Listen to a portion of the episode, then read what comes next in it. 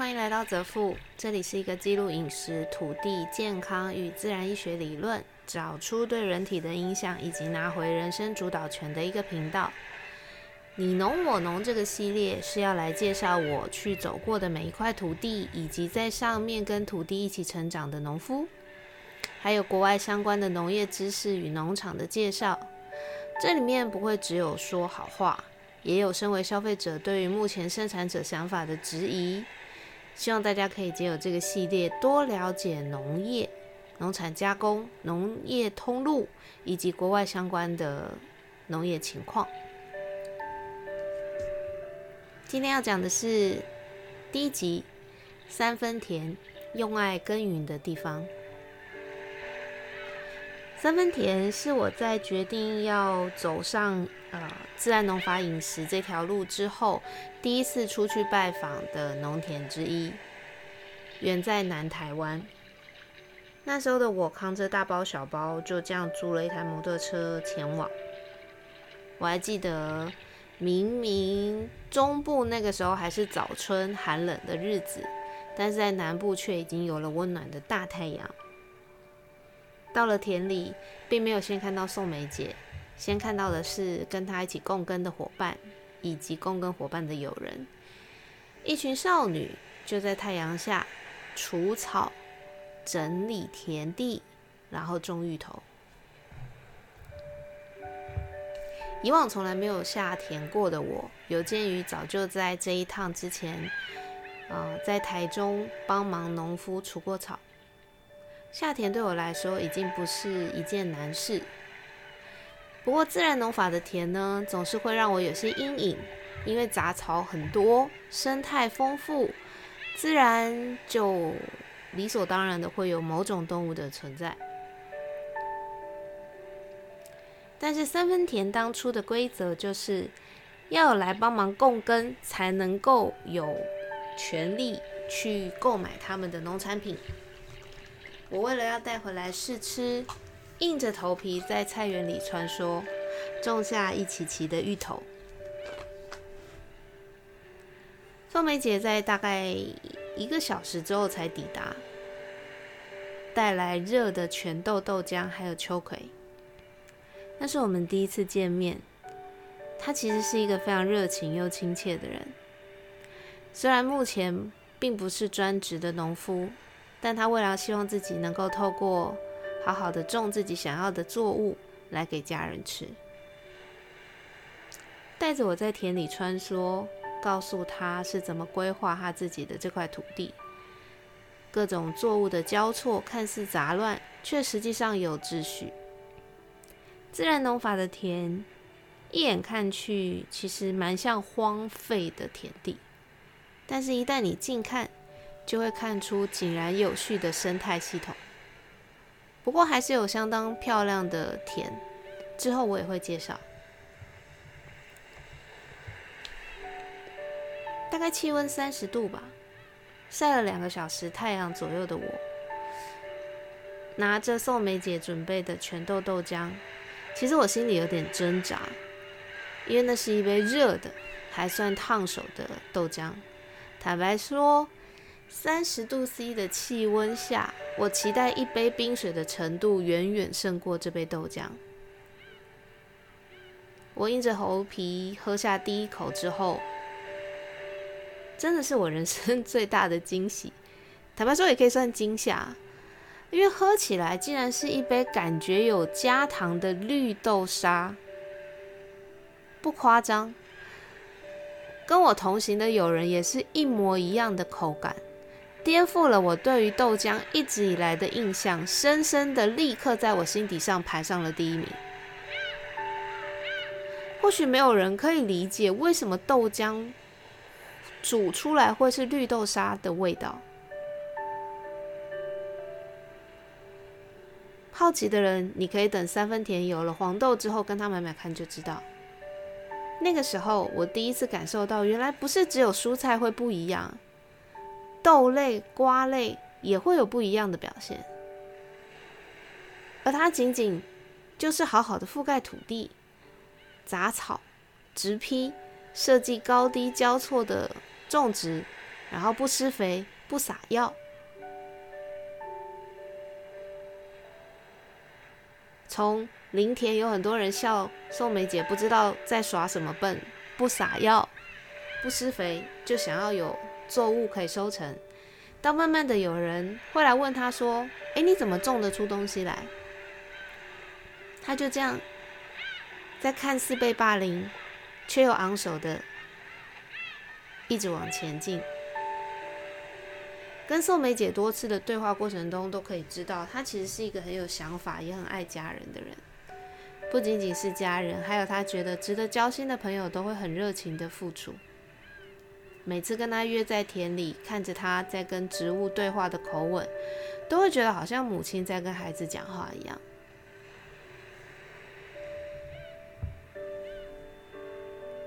那次之后，我买了他的黄豆。之后几年也陆陆续续的买了其他的作物，口感上来说很厉害的有糯玉米跟黄豆茶豆的组合，还有辣椒。我其实买过很多种类，但是量都不多，因为他不是专职的农夫，有大半的时间都还在工作。他每天会在上班前披着星光。跑去田里整理，下班后在要回家煮晚餐之前，跑去田里继续整理。这样的时间都不长，但却这样子默默的走了好些年。三分田是后来他们共跟伙伴帮这块田取的名字。慢慢的，最近也开始有了蔬菜箱客户的累积，但是仅限南部地区。我觉得有预算，而且想要感受所谓第一次自然农法食材味道的人，可以选择三分田。但是三分田有一些我个人觉得农夫的坚持与消费者对接不上的地方。首先是来自于运送的选择，宋梅姐对于品质非常的要求。交到客户手上的东西都必须要是维持的很好，所以她每一笔都会选择冷藏，但是冷藏的费用对于他的客户来说相对较贵，因为他不是货运公司的签约客户，在量能的不稳定上，导致货运的价格没有办法压下来，在运费这件事情上，会让北部的消费者。犹豫再三。自然农法的作物其实比一般的作物来的强壮，很多时候未必需要都用冷藏。但每每跟他提到，他都会有他的一套坚持，然后又不能免运，就会在这样的情况下，一些消费者就不愿意订购。加上目前田里的食材取代性都还高。然后，大部分的消费者也未必吃得出来食材的差别，所以就变成目前是懂的人才会买。没有量产的时候还好，一旦作物量产，就会有些高级。再来就是定价颇高。刚刚我有提到，要有预算的人才能尝试。我也有说。因为目前田里的食材取代性较高，其实偶尔吃一次自己喜欢的，并不会太伤荷包。比如说，我最近刚购买两斤玉米笋，加上运费，大家要不要猜猜看，这样是多少钱？我总共花了四百一十五，两斤带壳玉米笋。有在购买玉米笋的人，或是有在买菜的人，大家可以同时去比价看看这个价格有没有排在目前市价零售端的前三名。我当初要买的时候问了一些人，大家听到这个价钱都说不要。在台湾自然农法最大的一个既定印象就是价格几乎都在天花板，因为定价是由农夫自己定，每一个人心里都有一把不同的尺。坦白说，这次我也是因为告急，我才觉得，哎，好，那我帮忙订两斤。三分田的东西不常告急，因为有很多时候根本就没有办法有量可以销售。那么一旦量超过他自己自用以及共跟伙伴的需求之后，就会比较难以消化，所以定价相对来讲就会比市价价格高。那你想，一斤一百五十的玉米笋，实际上消费者可能吃只吃到内部的小玉米。大部分的人就会把玉米壳以及玉米须剥掉，一斤里面你可能只吃到三分之一，甚至更少。这样子的思考模式，我觉得并没有错误，也大概都会是一般消费者的思考模式。可是，这是回到了价格决定一切。我想要重新建立的是价值决定价格，而价值在每个人心中都有明确的一把尺。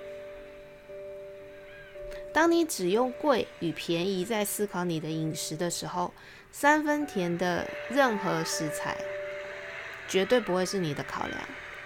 但今天如果要我推荐一个从来没有吃过自然农法的人，他想要尝试自然农法的食材到底有什么魅力的时候，我就会推荐三分甜给他。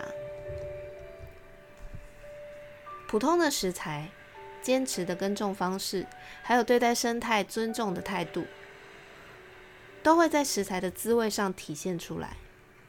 同样的，这并不是在表达我会推荐所有自然农法都可以卖到天花板的价格，因为回归到刚刚一直强调的。价值决定价格这件事情是我的基准的时候，那么美味就是我会决定价值的首要条件。我不是主妇，坦白说可以说是一人一人保众人保。但身为一个主妇，我相信根本不会有人觉得买带壳玉米笋一斤一百五是一个正常的行为。所以这样的选择就会归类到哦，我可能想要支持农夫的理念，然后我就买这一次。当这个玉米笋的滋味有那么一天被惯行无毒、友善、有机，甚至相同同样的自然农法并驾齐驱，甚至取代的时候，那些些微的滋味差距就会立刻左右所谓的购买选择。也就是说，今天如果我不想吃玉米笋，我只会因为告急而帮忙。但是我们可能有不想帮忙的时候，会，我就不会进入到长期购买。同理，一旦市场上被我找到同样耕种方式却更好吃的玉米笋的时候，我就会立刻换边。我相信听到这里的大家会觉得，哎，你这个人也太无情了吧！你还去拜访你的农夫，说的你很喜欢他，很认同他的耕种方式，结果没有想到有更好的，你就会去买别人的。我觉得会有这样子思考，或是会有这样子疑问的人，其实是因为大家都觉得农夫是弱势，消费者如果不支持他们，就会很惨。这个是我这两年来走入农业体会到的最不平等的概念。农夫自己觉得自己是弱势，消费者被通路影响，觉得农夫是弱势，然后从头到尾的高价，实际上是在支持所谓的农夫对于环境以及生态的理念。这是我觉得我体会到，呃，生产者跟消费者这两端最不平衡也最不平等的状况。未来也会在我这个你侬我侬的系列里面，一直呃去跟大家分享，说我觉得这个观念应该怎么样子去做修改。回到三分田。所以，为什么我想要选三分田作为你侬我侬的出发呢？就是想传达自然农法的食材，无农药、无肥、无所有肥料的这种耕种方式，甚至是更细节的，比如翻耕不翻耕、轮作不轮作这种，我们暂且不论。很多品相都会让你觉得，哇塞，原来食材不需要透过繁杂的烹饪，吃原味就可以非常好吃。它本身就带有相当丰富的层次，未必需要透过烹调才能够感受得到。与此同时，你用什么样子的价值判断来决定饮食在你人生当中的重量与意义？它会决定了你用什么立场看待每一种自然农法农夫们产品的定价，而。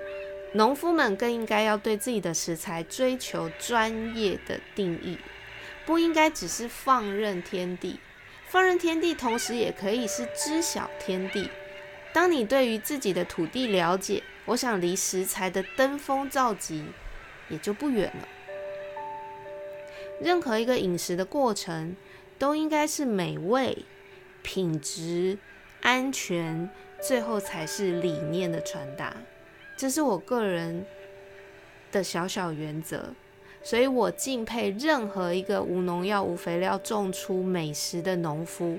我的购买传达的是我的敬佩。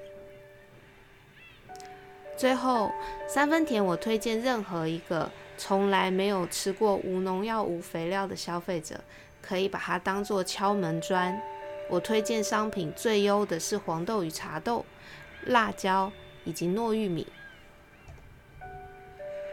今天这集先到这里喽，希望大家喜欢，拜拜。